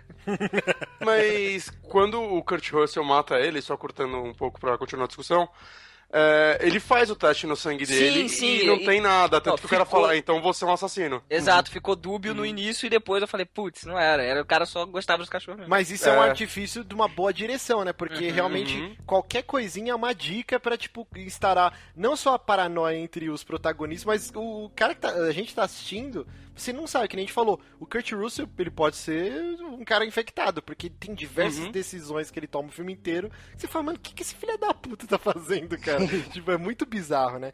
Bom, é, outra coisa dessa cena do, do canil, cara, é Dead Space chupinhou, meu Deus, tudo dessa cena, né? Cara, porque eu vi um filme do Dead Space na hora que o cachorro a sair aqueles tentáculos, tudo é muito as criaturas, né? Entrando por, por cima do teto, né? Igual Exato. os necromorphs fazem, cara, muito também. É muito foda, cara. E o jeito que os necromorphs são montados a partir de pedaços de Uhum. um corpo, de, de, de alguma coisa, né? Por exemplo, no, no caso dos necromorphs, pedaços de corpo humano. Uhum. Mas ali ele se monta com o que ele tem. Ele se tem um cachorro, ele vai se montar com os pedaços do cachorro. É, é muito, muito. Assim, você vê que, que, que o, o Dead Space se inspirou muito em The Thing pra, certeza. pro design dos monstros, cara. Exato. Bom, aí a gente, pulando um pouquinho, o Kurt Russell, ele acaba... Eles acabam indo investigar, né, a, a base norueguesa, Uhum. e eles encontram em, em ruínas, tudo incendiado, encontra essa- esse corpo, né, com duas cabeças. E. Peraí, essa parte aqui é antes do canil, Sim, né? sim. É antes é, eu ia falar contigo. Isso aí é, é, quando eles vão lá, quando a, a- noite que o cachorro ataca o, aquela sombra, é justamente quando eles estão lá, saca? No, Uhum. no, na- no negócio noro- na, norueguês lá. Quando eles voltam, a, a ideia já tá instaurada, já, já tinham analisado o corpo e já sabiam do, da possibilidade já do, de existir esse monstro. Uma das coisas legais do prequel também, né, é que, assim, você chega nessa parte que o Kurt Russell vai lá investigar a base, você vê várias coisas. Você vê aquele cara que comete suicídio com uma navalha no pescoço, Sim. você vê algumas ah, algumas janelas embarricadas com madeira, Machado é, na porta. né? é, machado na porta, você vê tudo isso e no prequel mostra tudo isso acontecendo. Cada detalhe que você vê ali, você vê no prequel acontecendo. Tá vendo, Johnny? Você tem que gostar do prequel. Não, velho. então, eu acho que ele, de maneira geral, ele consegue. Ele tem muitos acertos. Uhum. Mas eu acho que em alguns momentos ele, ele se perde muito tentando homenagear o original. e, e esses momentos de covardia que eu acho que me dói um pouco mais. Assim, eu acho que ele, ele é muito, muito, muito fanservice pro lado bom e pro lado ruim. Ele é um fanservice digno do Kojima, cara. Mas assim, então, tem uma cena que eu acho, cara, sensacional. E ela talvez tenha envelhecido mal, mas eu- ela ainda me impressiona. Que é quando eles retornam, né? E eles encontram o. toda o, a expedição, né? Onde foi encontrada a nave. Uhum. E você vê que é um recurso que foi muito utilizado no, no Alien, o primeiro, né? O Alien Oitavo Passageiro, que é esse lance de sobrepor pintura com a filmagem. Então você vê que é nitidamente, por uma arte lá que o cara fez, numa nave gigante, na geleira e tal. E aí você vê os atores andando, assim, tipo, é meio tosco, mas ao mesmo tempo eu acho tão impressionante, cara, toda a, a arte, assim, o design da nave, eu acho muito foda, cara, essa cena. Não percebi isso, cara. Fizeram bem. Tipo, eu Não, não, é- ca- eu, eu não, eu não tive esse, essa, esse lance de você não, não verificar isso, saca? Eu não, Uhum. não consegui enxergar isso, tá ótimo isso pra mim. E, e aí é legal que, que mostra, né, que a criatura conseguiu, caiu há 10 mil anos na Terra, e aí ela saiu do cockpit, só que com a temperatura, o frio extremo, ela acabou sendo congelada. E aí mostra na base, né, o lugar, aquele blocão de gelo, que na, na prequel eles mostram também eles retirando tudo isso. Bom, depois disso, então, eles já descobrem que é uma criatura, e eu acho que é uma cena bem legal quando o, o médico da base, ele tá analisando lá. eu acho que ele é. o- Não, não é médico, né? É o cientista. Ele é um né? cientista. Tem o médico e tem o cientista. Uhum. Que ele tá analisando, né, o, o sangue lá contaminado. E aí parece aquele jogo Bart's Nightmare, lembra? Dos Simpsons? Que um dos Uhum. minigames você tava, tipo, lutando contra os vírus. Vocês lembram que você tinha que a bombinha de sucção até explodir e tal. E o computador, um DOS muito zoado, assim, vai É. mostrando a célula assimilando, não sei o quê. Uhum. E aí ele dá, né, que fala assim, que se esse, essa criatura atingisse terra firme, né, atingisse algum continente, Isso é muito, isso é muito computador dos anos 80 que tem os cálculos genéricos mais absurdos tudo pronto ali. Ó, não, 75% de chance de ter um, um dos membros da tripulação aqui infectados. Quer dizer, ele ele tinha isso lá pronto, cara, que não é possível. É muito bizarro. Não, e aí mostra, em três anos a população mundial vai estar assimilada pela criatura. Nossa, cara, é incrível. Aí o cientista surta, e aí ele começa a, a boicotar, né? Danificar o helicóptero, ele destrói os trenós, ele quebra todo o aparato de comunicação pra não dar pra pedir socorro. E esse é mais um momento que eu fiquei assim, mas é, será que foi ele então? Que foi, a gente já tinha de- plantado aquela semente, né? Do, de ah, tem alguém infectado. E do nada o cara foge do helicóptero destruindo tudo e tá lá dentro destruindo toda a parte de computadores de comunicação que a base tinha, né? Que por sinal a gente chegou a comentar, mas a base tá desde o início do filme, né? Tem um cara lá tentando se comunicar com o exterior e não tem comunicação. E deixaram isso bem claro pra gente. Que é o Patropi, né? Exatamente. Cara, Esse é o patropi. É o, É o Windows, é o Windows. Windows, né? Exatamente. Nossa. E, a- e aí quando, quando, quando eles explicam, né, que ele fala assim que né, o cara não pode sair daqui, o alien não pode sair daqui, eu falo, genial, uma visão de um cientista, né, salvar a humanidade. É por isso que ele destrói tudo. Então, você também não sabe, sabe? Fica é um jogo muito maneiro que o filme deixa na tua cabeça, Então, né, isso é genial, é. Porque aí você fica assim, mano, por que, que eles estão prendendo esse cara se nitidamente esse cara não está infectado? Mas Uhum. aí depois dá a volta. Eu acho que desde o princípio ele falou assim, ó, os caras já sabem que, que existe uma criatura envolvida aqui. Eles vão fazer de tudo pra tentar me matar, e- então o socorro não vai vir. Mesmo porque quando começa o filme eles falam, ah, é a primeira semana do inverno, e aí Uhum. o Patropi ele fala assim, pô, tô duas semanas aqui tentando e não consigo falar com ninguém, que que você acha que agora começou o inverno eu vou conseguir pedir socorro? E aí você vê a jogada de mestre do roteiro, velho, e da direção. O cientista, ele quebrou tudo porque ele sabia que o socorro não ia vir, ou se ia demorar muito. Então ele ficou, ele conseguiu ser isolado do resto da base, os caras trancam ele numa cabininha, né, de ferramentas. E aí ele ficou, tipo, sei lá, uma semana de boa, enquanto a galera na maior paranoia lá dentro. Aí você vê que ele escavou um túnel gigante, ele já tava construindo metade de uma nave que ele ia conseguir escapar do lugar. Então era tipo um plano muito foda, cara, da criatura. Só que aí os caras acabam descobrindo, tipo, e explodem lá com dinamite. Uma outra cena que eu acho fantástica, velho. É na hora que o. Eu não lembro o nome do cara, é o Ruivão lá, o da barba. Que o. O Kurt Russell começa a perseguir ele e, taca fogo nele. E ele cai no meio da neve. Uhum. Tem até aquela cena que mostra ele com a mão gigante, assim, ele começa, tipo, soltar um uivo, assim. É, é bem assustador essa parte Muito foda a cena. O Kurt Russell. Ah, não, não é nessa cena, peraí. É, aí ele está com fogo no cara, né? Mas tem uma cena que é genial, que o Kurt Russell taca fogo e o cara estoura a parede e sai correndo pro meio do mato, e ele cai, pegando fogo. Aí o Kurt Russell tipo, pega uma banana de dinamite e ataca no maluco. sim, sim. Mano, Sim.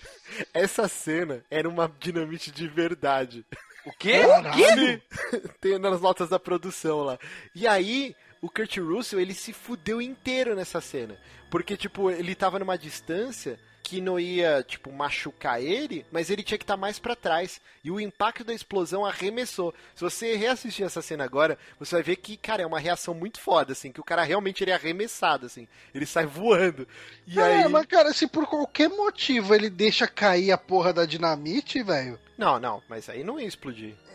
Como assim? Como assim? Vai, ele acende a dinamite. Não, mas o- Não, não, ele não acende. É porque Ah, assim, tá. ó. Ele o cara... taca ela no fogo. Isso, o cara, tipo, Ah, tá. tá. na neve, aí tem, tipo, um puta espação de neve, o cara tá, tipo, uma fogueira no meio da neve. Ah, Que sim, era, verdade. tipo, um boneco, né? Um Ah, boneco e tal, Mas pegando fogo. Aí ele arremessa a banana pra banana pegar fogo quando chegar na fogueira. Só que ele tava numa distância que o impacto da explosão ainda atingiu ele. E ele saiu voando e ele se fudeu inteiro. Mas você não lembra em, em Lost, o cara fala que dinamite é bem instável, ela pode explodir às vezes até sem fogo. Não, mas calma. A dinamite do Lost era de uma caravela de tipo 1500 É verdade. tal. Tipo, Ah, era um mas- outro tipo de dinamite. preço. É, eu não faria uma cena com uma dinamite de verdade, cara, de verdade, assim, eu não faria. Por isso não, tá, não, não recebe o cachê dele. E assim, se ele tava na distância que os caras falaram pra ele que era segura e mesmo assim foi arremessado, os caras sacanearam ele pela cena, né? É, nunca saberemos, né? Porra! Bom, e aí, quando instaura essa paranoia, eles falam: bom, é, vamos fazer um, então um exame com sangue. gente- Porque assim, na base, se acontecer um acidente com alguém, precisar de transfusão, então eles tinham uma bolsa de sangue de cada integrante lá, né? E aí eles iam pegar o sangue infectado e iam misturar lá, tipo, da pessoa e ver se tinha alguma reação. Só que aí alguém destrói, então esse plano vai por água abaixo. E aí. Que também gera mais uma paranoia, né? Sim. Ah, não, quem tem a chave é fulano, mas quem tem. Quem cuida da chave é é cicrano. Daí fica aquela coisa, tipo, quem abriu, quem não abriu, quem que esvaziou as bolsas de sangue, sabe? E aí no meio dessa treta todo um cara tem um infarto, gordinho, como sempre. ele simplesmente, ah, é você que vai de- liderar então, porque o cara que é o líder, ele pode ser, tá infectado. Aí o cara, ó, eu não, pum, e cai. Muito engraçado, empacotou. Aí os caras vão, cara, eu acho essa cena fantástica, velho. Não, essa eu acho que é a melhor cena do filme. Pra, pra mim, ela é a melhor cena do filme. É, é muito boa, cara, porque aí os caras vai lá com o desfib... Cara, é muito difícil falar. Desfibrilador. Des, desfib... Caralho! Você consegue. Desfibrilador. Desfibrilador. Desfibrilador. Desfibrilador. Aí o cara vai enfiar, né, na- no peito do cara, de repente abre a barriga do cara com os dentes assim e decepa a mão do, do Ah, médico. não, não. Não é essa a melhor cena pra mim, não. Achei que você ia falar da, da, da parte do teste do sangue. Ah, não, é, ainda vai chegar, vai chegar. Aí decepa a mão. E aí, pra essa cena, outra coisa que é genial, cara. Eles pegaram, contrataram um cara que não tinha os dois braços. E Caralho. aí. Sim, sim. E aí, pra, pra ficar uma cena com um corte rápido, assim, ficar algo bem orgânico, e, de novo, eles não tinham CG, né, pra, pra colocar no filme, eles fizeram um molde, uma máscara, simulando o rosto do ator, que era o médico, e aí colocaram nesse maluco que não tinha os dois braços. E aí, só que eles fizeram contando que o gore ia ser tão extremo que na- nem, ninguém da plateia ia olhar pro rosto do personagem. Eles E iam olhar pras isso. mãos. E eu, eu imagino passa- que ninguém que olhou, né? Não, eu só descobri isso lendo curiosidades do filme, porque eu nunca notei que era uma máscara. E, Uhum. e realmente é genial, cara. Na hora que corta e mostra o cara sem os dois, sem as duas olha mãos, pros, co- pros toquinhos, né? você olha pro cotoco, você não olha pro cara com uma máscara bizarra assim. Inclusive, tem um link aí no post aí dessa cena que é, é- é sensacional, cara. sim, sim. Do colocar GIF. aí. Muito Que bom. foda. A barriga peluda com dentes. Nossa, e cara, e é grotesco mesmo, né? Que você vê até o, o pedaço do osso, assim, é muito bem feito, Uhum. cara. Nossa, Sim, sim. meu Deus do céu. É a Terrível, típica cara. coisa que com efeito digital não, você não, não tem a mesmo, o mesmo Não impacto. tem o gore. Não tem, não tem.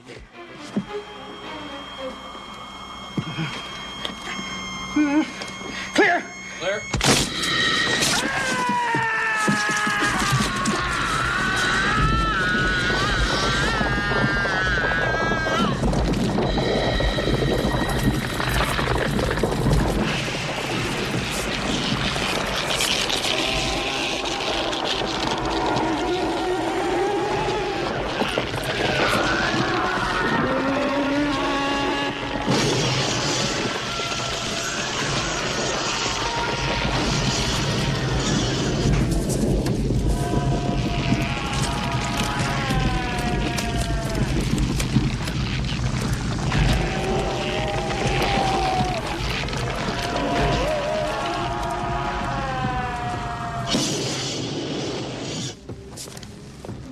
Aí tem a cena clássica de transformação que brota aquele pescoço gigante, né, com a cabeça.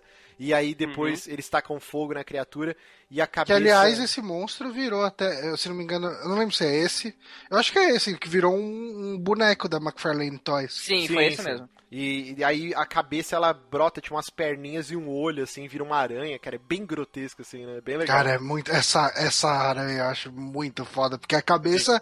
é, o, o normal seria você deixar a cabeça na posição normal dela, né? Na posição pra Uhum. cima. Mas como você deixa ela de ponta cabeça ali, cara, fica muito foda, cara. Fica muito orgânico, muito genial, É cara. muito Me lembra, genial me lembra o. Craig do, do Tartaruga Ninja. Sim, sim. Verdade. Perninha andando, né? É muito foda, é muito, muito bem bolado mesmo. E aí depois dessa cena, então, a gente tem o segundo teste de sangue, onde o McCready, né, o Kurt Russell, ele vai propondo, né, todo mundo tá amarrado, e aí eles tiram sangue de cada um, e aí com um ferro de cobre quente lá, com, com lança-chamas, ele põe lá e sai o vaporzinho. E é- é- é- mas antes disso, né, o, o- tem um- o lance que ele já, o pessoal já suspeitava que ele, o, o, o Mac, ele tava infectado. Uhum. Porque quando aconteceu a primeira transformação, meio que o bicho largou uma roupa totalmente destruída, né? Então eles Uhum. deixaram isso no ar aí, que quando rola a transformação, a, a- ele não utiliza a roupa e a roupa da pessoa fica lá, só que arrebentada. Uhum. E eles acharam a mesma roupa do Mac, só que é, ela, ela tinha uns buracos e tinha o nome dele, né? Sim, então, sim. tipo assim, ele foi ou não foi? E, e o tempo inteiro isso não é explicado, né? Se Não, a criatura não é. queria armar pra ele ou se ele tá infectado, você fica com Porque essa ele não dúvida. faz o teste no sangue dele. Não, ele faz. Ele Faz? primeiro, primeiro ele faz do É o Windows. primeiro que ele faz, né? Ele faz do Ah, Patropi. Não, o primeiro é do Patropi. É. E aí depois o dele. Que aí ele vai, ele vai desamarrando a galera que tá ok Uhum. pra ajudar ele no teste também a mirar na, na cabeça de quem Sim. poderia ser, né? E, Uhum. e aí mais uma cena sensacional de transformação, né? Eu, eu acho a melhor cena do filme essa. O cara amarrado. o- E dá um desespero, velho. Porque estão três caras amarrados no sofá. Uhum. E aí, tipo, os dois caras amarrados com o bicho transformando assim, não consegue Sim. sair. É muito foda, cara. E aí, essa cena que, que o Kurt Russell taca fogo e o cara estoura a parede e ele taca a banana de dinamite e sai voando, entendeu? Sim. Muito foda. Mas, mas a, a cena inteira, assim, deles amarrados, pra mim, é, é a melhor cena do filme, saca? É, é uma tensão muito grande, ele testando sangue por sangue. Né? É o momento que vai revelar quem, pelo menos, aquelas pessoas tá de boa. E quando o cara transforma, é sensacional que você vê o desespero dos outros, que os caras estão amarrados a E o lança-chama não funciona, mais desesperador ainda, exatamente. Sim. E é uma cena também que é copiada no, no remake, né? Sim, sim, tem bem similar, igual, igualzinho no remake. Crock of shit. Let's try the Doc and Clark.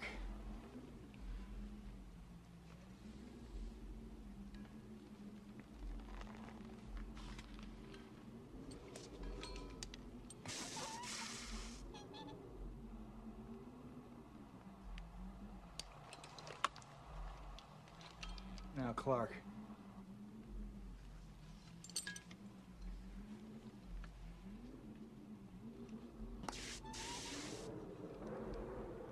And Clark was human, huh? Which makes you a murderer, don't it? Palmer now.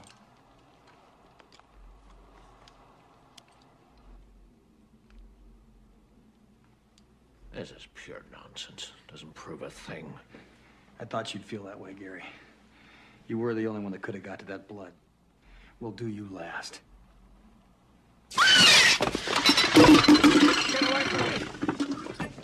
Retreating!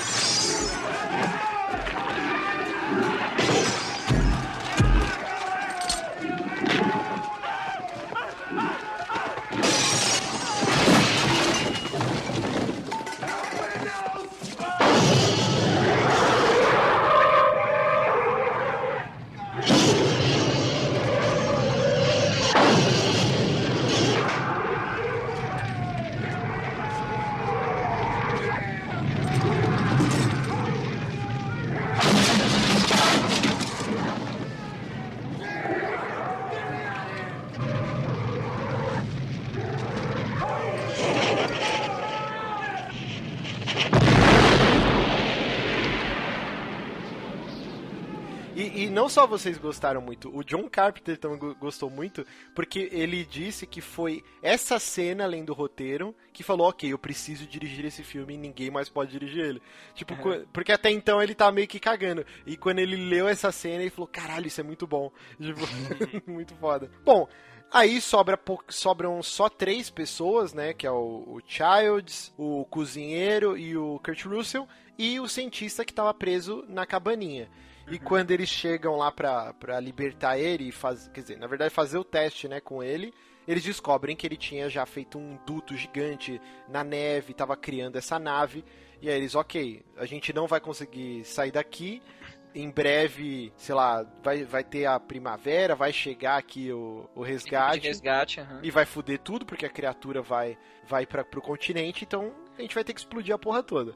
Porque a ideia da criatura era, assim, né, do, caso, como ela já sobreviveu ao congelamento uma vez, se ela ficasse congelada até a primavera, né, ela simplesmente ela ia é, sair do gelo e ia infectar a galera que fosse chegar na, na base. Então, pra ela era só questão de tempo, né? Sim, sim. E aí eles começam com um plano de, de destruir tudo. E aí você, você vê pouco a pouco, por exemplo, o Childs, ele meio que some, tem uma hora que mostra, né, o cozinheiro, ele tá de guarda lá na porta da cabana, e ele vê o Childs entrando no meio do, da neve, né, e desaparece. E aí eles começam a fazer o, a linha lá com as dinamites pra, pra matar, pra tacar fogo, pra explodir tudo. E aí a gente tem a morte de um dos integrantes lá, que, que é uma morte bem bizarra, né? Que o, o cientista aparece, ele enfia a mão na cara do maluco, Sim. e aí ele começa a assimilar a cara dele. E é muito bizarra a cena, né? Que os dedos do cara estão dentro das bochechas, Sim. só que não tem gore, né? É como se ele estivesse por dentro da pele, cara. É bem, dá uma aflição da porra essa cena. e aí depois mostra ele carregando o cara, virou uma bola, uma maçaroca a mão dele junto com a cabeça do cara, assim. Porque tá se fundindo os corpos. Agora uma curiosidade, o cozinheiro, você só vê ele dando tipo um suspiro e ele desaparece, mas não mostra a morte dele. E aí o que rolou é que eles tinham filmado, só que quando eles foram mostrar pra, pra produção lá, fizeram uns testes de, de audiência lá e todo mundo dava risada da cena da morte.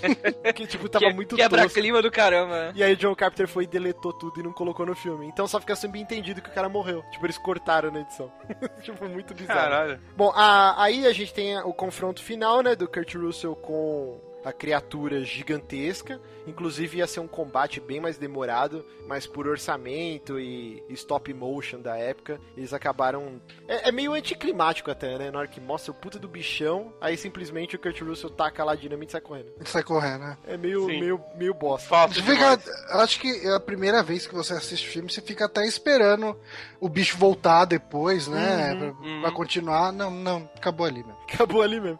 E aí a base inteira foi destruída, tá tudo pegando fogo. O Kurt Russell ele vai tomar a dose dele de Jim Beans lá, né? A Uhum. cachaçinha dele. E aí o Charles desaparece.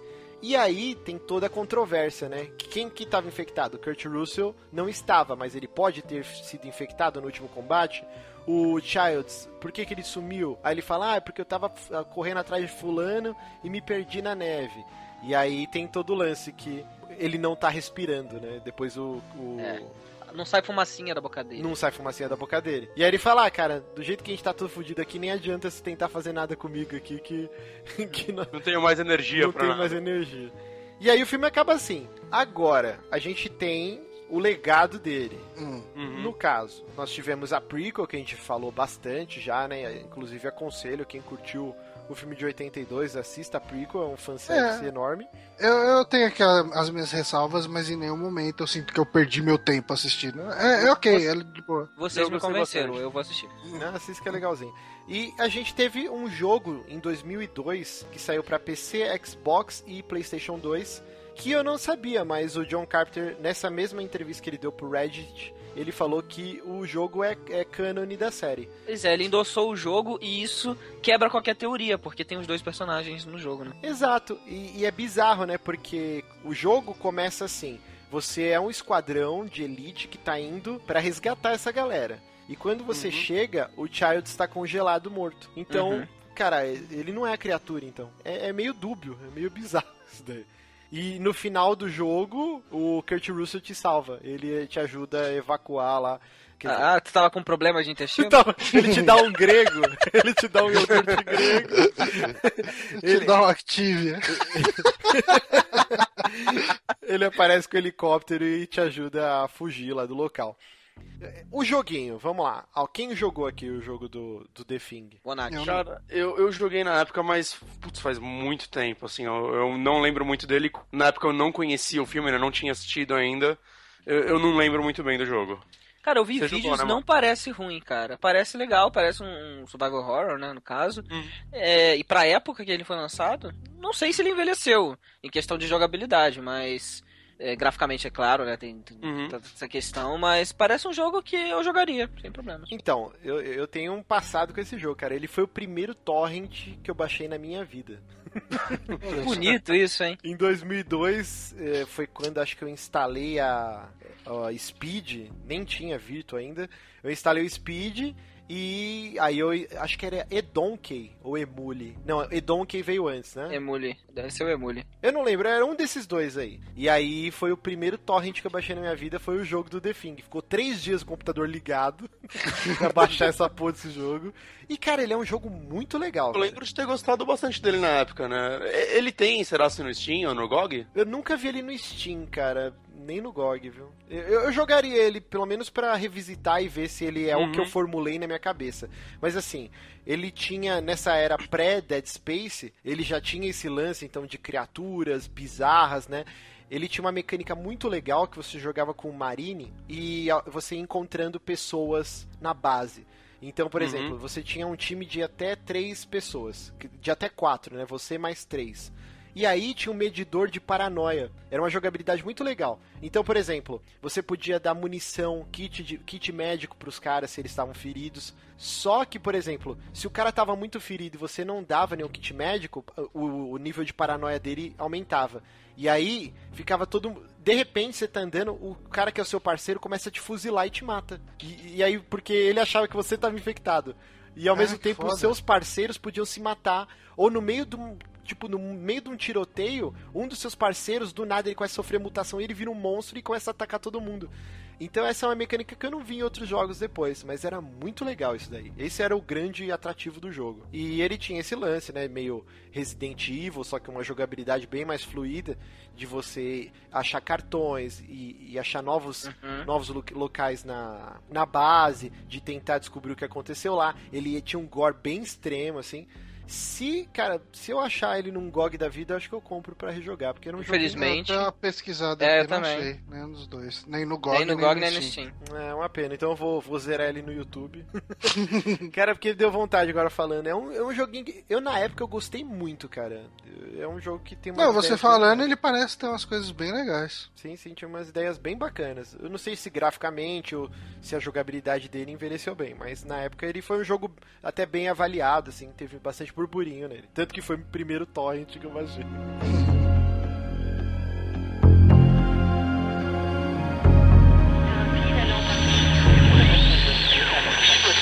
Quand même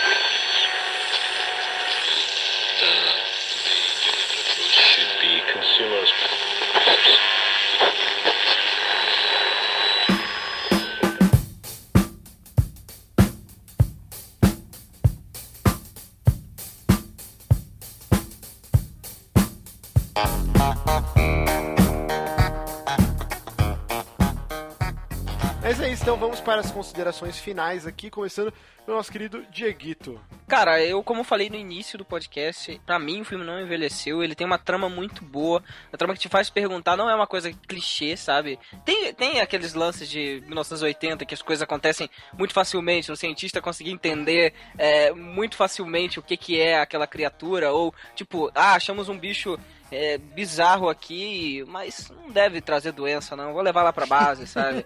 É, essas, Claro que você tem que passar por cima dessas coisas, né? É, levando em consideração a época que o filme foi feito. Claro que alguns efeitos, né? Você pode também achar que não é a melhor coisa do mundo, mas se você se colocar na época, pra mim. Foi um filme muito, mas muito bom mesmo, cara. E Uhum. principalmente a- em relação à trama, cara, essa trama se, se venderia muito bem atualmente, saca? Eu acho que vale muito a pena se você não assistiu. É, eu também fiquei muito interessado em ver o prequel, né? Já que eu curti tanto o filme assim, esse lance deles taparem esses buracos que me incomodaram um pouquinho já vai me deixar até mais feliz, né? Então eu com certeza aí já, já vou botar o outro também na minha lista de que tem que assistir. Bacana. Bonatti. Cara, basicamente repetindo o Diego, eu gostaria de acrescentar uma coisa. Ele falou o lance dos cientistas, você fazerem umas coisinhas que você tem que se botar na época pra entender que eles fizeram aquilo, né? Hoje em dia isso não se vende num filme, o Johnny até comentou sobre isso. E o tempo todo enquanto eu pensava, eu assistia esse filme, eu pensava que ele, o John Carpenter se preocupou mais em fazer personagens do que algo realista, né? Então os, os personagens são bem caricatos, né? De certa forma. São, você não acredita em nenhum momento que um daqueles caras é cientista de verdade. Eu, eu, eu, eu não confiaria neles pra fazer um exame de sangue em mim, saca? Pra ver meu colesterol. Eles não sabem ver o colesterol de alguém, beleza.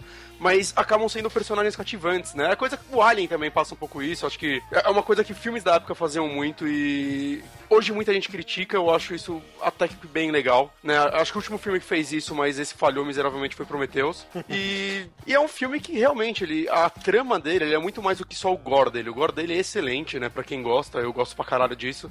Mas ele tem uma trama que te prende, né? Você quer saber quem tá infectado, você quer saber quem vai sobreviver no meio disso tudo. Então é um filme excelente até hoje, mais do que recomendado. Ele e o prequel também, pra quem gosta, gostar dele, né? Vai assistir também. é, pode ser inferior a ele, mas eu acho que ele complementa muito legal, muito bem a história. E você, meu querido Johnny? Ah, cara, é, é um filme, enfim, assina embaixo aí, não envelheceu, ele é. Ele te mantém na tensão. Eu acho que ver esse filme pela primeira vez é uma sensação muito foda, porque você nunca sabe o que, que vai acontecer depois, né?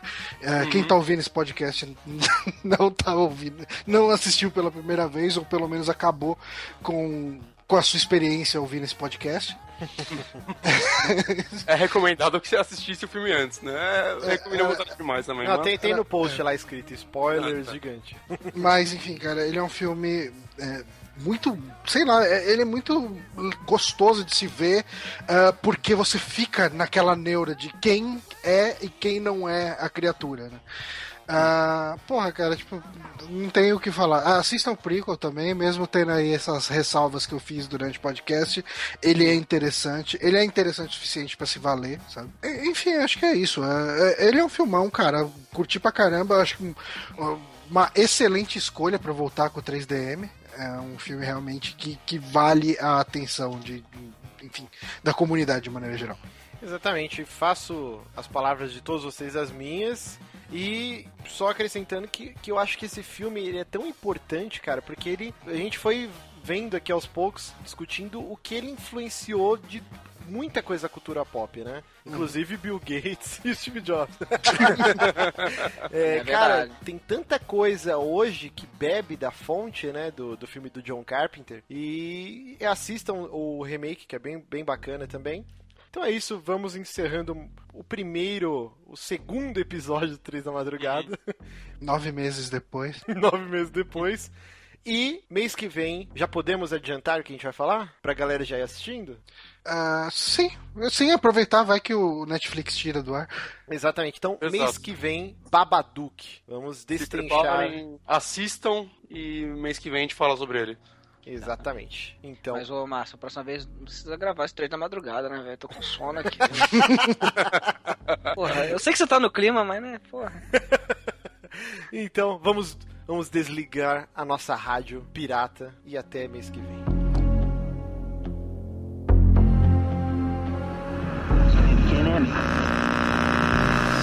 Nonato, acompanhando aqui a diante da ponte Júlio Mesquita Neto, já está tudo e